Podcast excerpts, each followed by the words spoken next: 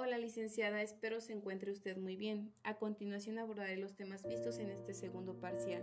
Comencemos, primeramente con el tema antecedentes internacionales, por lo que está constituido por Grecia, Inglaterra, Estados Unidos de Norteamérica y España, denotando así principalmente al constitucionalismo como el esfuerzo por racionalizar el ejercicio del poder político, sometiéndolo a la ley eh, dada una pretensión que equivale a, transformar eh, la fuerza, así como también la coerción en una facultad regulada por, ciertas normas jurídicas.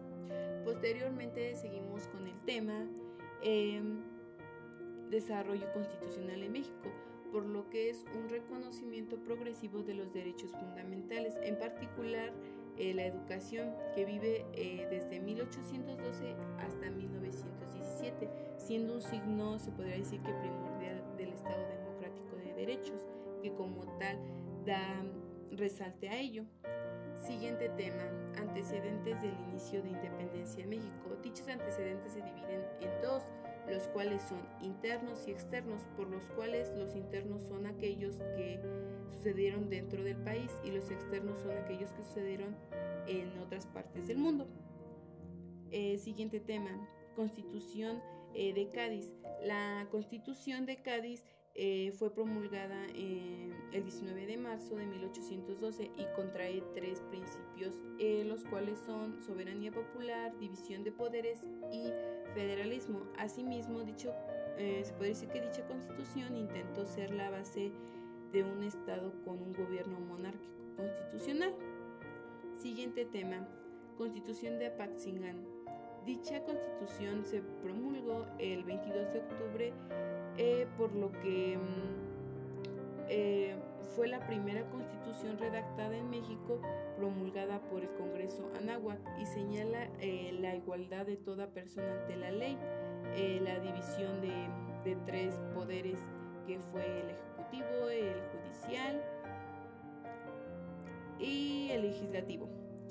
Eh, la soberanía del pueblo mexicano para establecer su forma de gobierno y un precepto eh, después fue, se podría decir que abolido eh, por, la, por la religión católica, ya que era la única.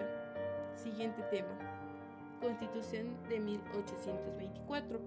Esta constitución fue planteada como un pacto entre, entre los estados que dividía la República, eh, los cuales fueron 19 y 5, territorios.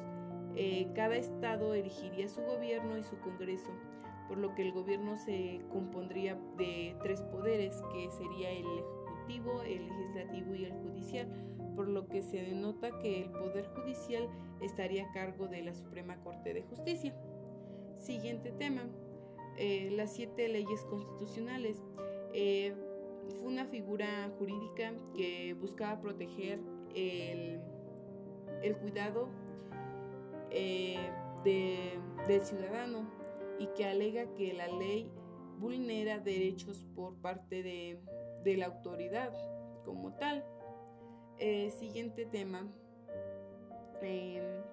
bases orgánicas.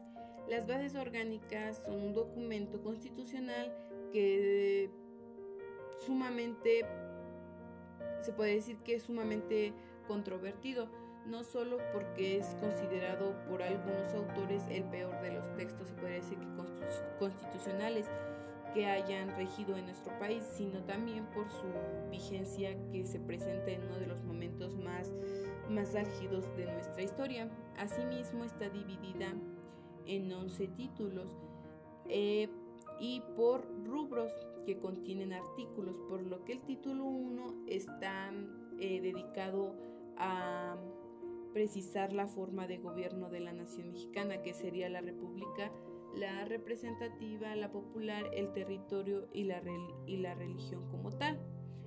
Eh, siguiente tema, Constitución de 1857. Fue una constitución de ideología liberal redactada por el autor del Congreso Constituyente, em, Ignacio Comonfort, eh, por lo que diez años más tarde, con la República restaurada, la Constitución tuvo una vigencia en todo el territorio nacional, así como también eh, dicha Constitución prohibió eh, los títulos, se podría decir que nobiliarios y monopolios, Entre, entre los cambios más trascendentes que incluyó la, la, nueva constitución se destaca la consagración de la libertad de expresión, eh, la libertad de asamblea, la libertad del porte de armas y entre, entre otras, se puede decir que otras libertades individuales para, para los ciudadanos mexicanos.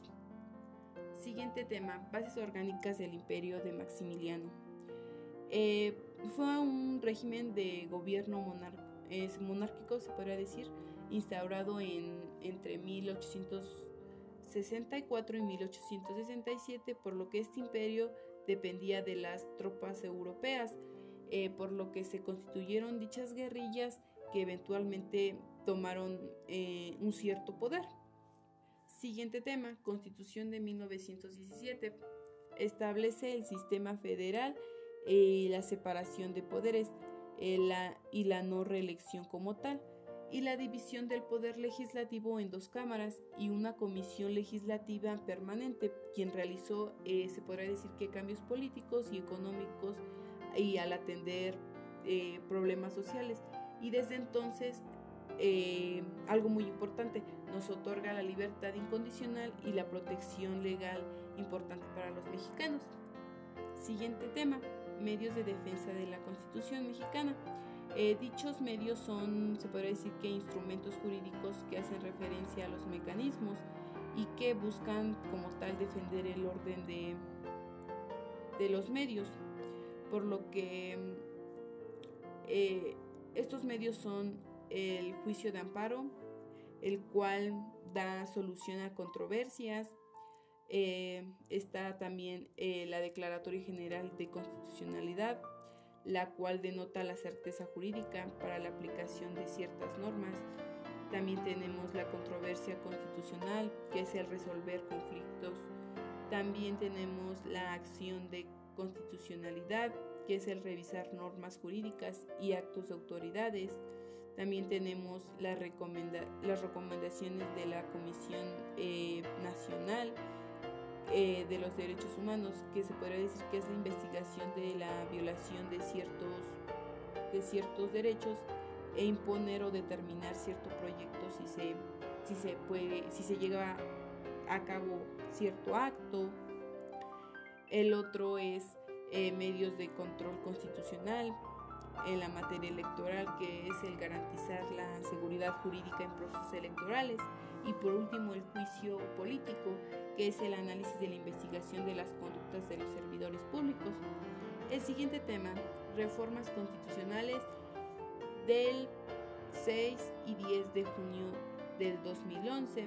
Son dos reformas a la Constitución que significaron un cambio sustancial en el entendimiento y la protección de los derechos humanos por lo que son dos principios que la reforma establece que son, por un lado, el principio de interpretación conforme, que significa, eh, se podría decir que cumplir al mismo tiempo con la Constitución y con los tratados, y por otro lado, el principio de dar mayor peso a la, se puede decir que interpretación que más favorezca a la persona.